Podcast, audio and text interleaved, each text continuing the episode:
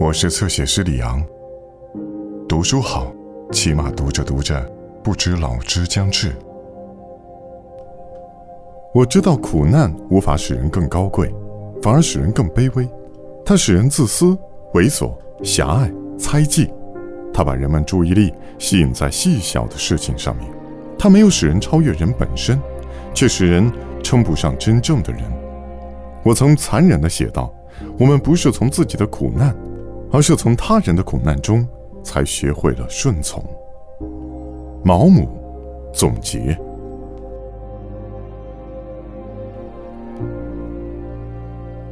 很多人对会见名流抱有热情，我曾一度对此迷惑不解。靠跟朋友说你认识名人来获取声望，只能证明你自己微不足道。名人们琢磨出一种手段来应付他们遇到的人，他们戴着面具示人，面具往往令人印象深刻，而他们却很小心地隐藏起真正的自我。他们扮演着人们所期望的角色，熟能生巧。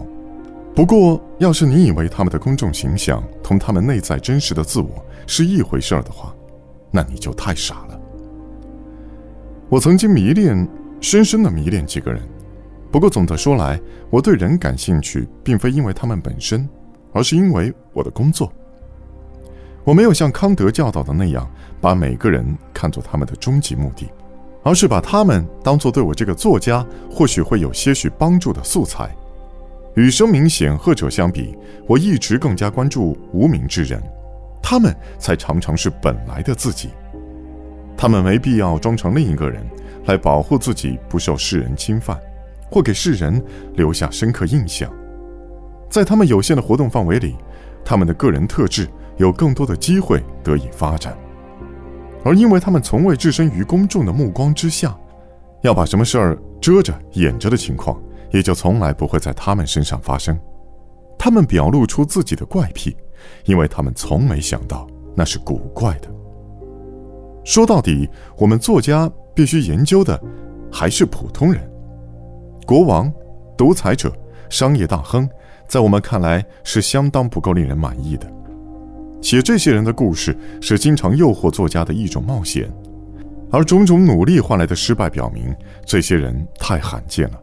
根本没办法成为艺术作品中一个合适的领域，他们无法经艺术加工后还显得真实，而普通人才是作家更为肥沃的土壤。他们的出人意料、独一无二和变化无穷，都是取之不尽的素材；而小人物则是各种对立矛盾的集合体，他们是用之不竭的素材源泉，他们为你储藏的惊奇永无止境。就我而言，如果要在一个荒岛上待一个月，和一个兽医在一起的日子，要比和一位首相的好打发得多。在本书中，我将尝试着整理自己关于生命历程中特别感兴趣的事物的想法。然而，这些结论一旦我得出，就开始像汹涌的大海上沉船的残骸一样，在脑海中漂浮。对我来说，如果以某种顺序将它们排列妥当的话，自己似乎就会更清楚地发现它们的本来面目，从而也就有可能赋予它们某种连贯性。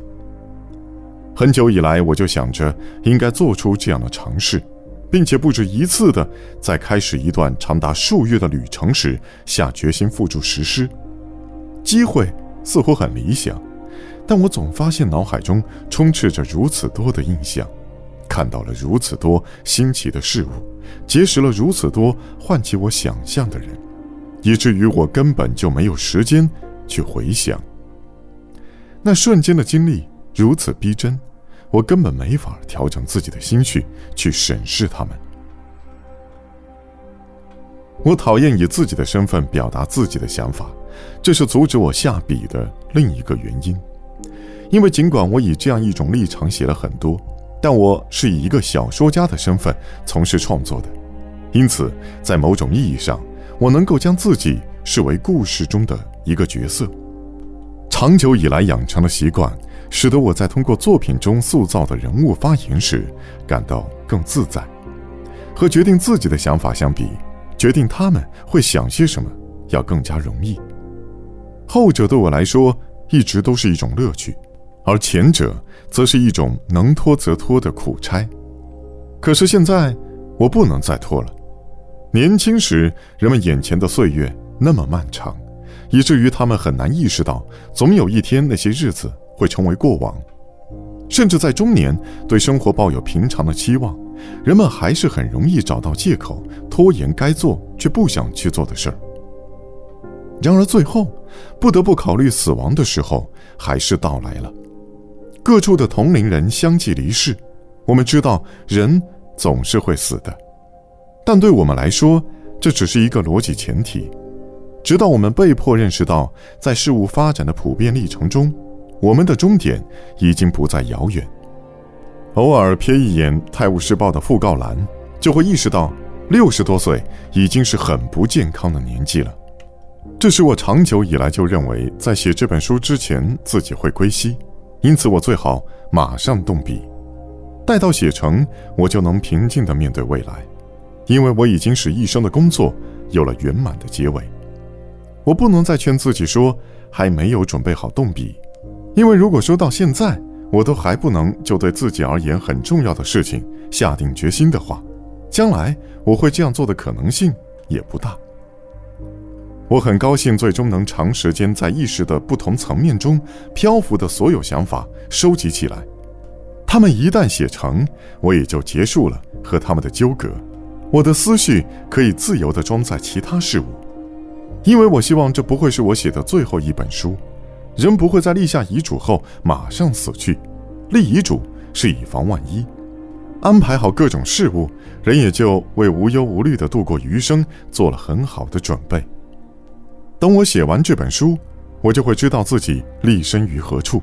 到那时，我就可以用余下的岁月做自己选择要做的事情了。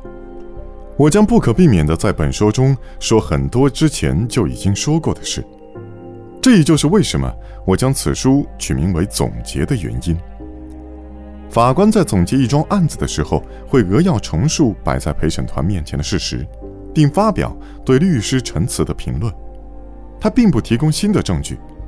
既然我已经将自己的整个生命写入作品中，那么很多我要说的话，自然也能在那些作品中找到。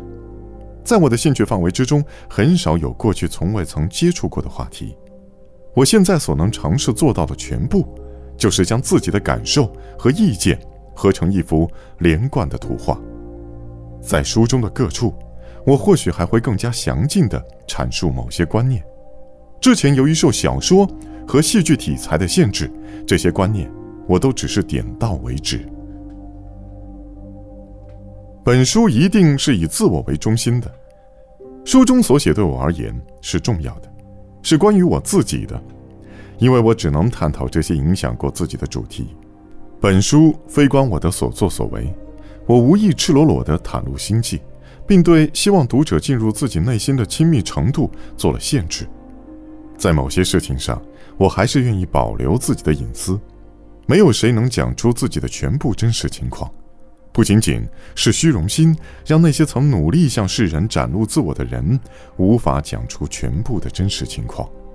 兴趣的方向、对自我的失望，以及因做出看似不正常举动的惊骇，都使得他们过分强调那些比他们的预想更加普通的事情。卢梭在他的忏悔录中叙述了曾强烈震撼人类情感的一些偶发事件，他的描述那么直白，以至于歪曲了他的价值观。这些偶发事件在书中也被赋予了比在他的生活中更高的重要性。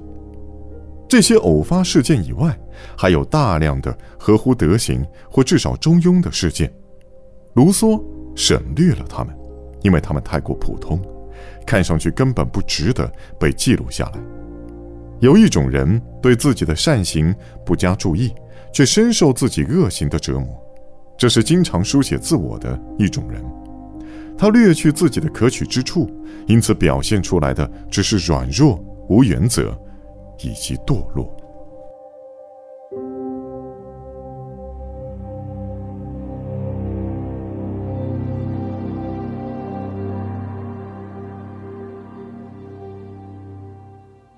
更多精彩内容，请在新浪微博、微信公众号关注侧写师李昂。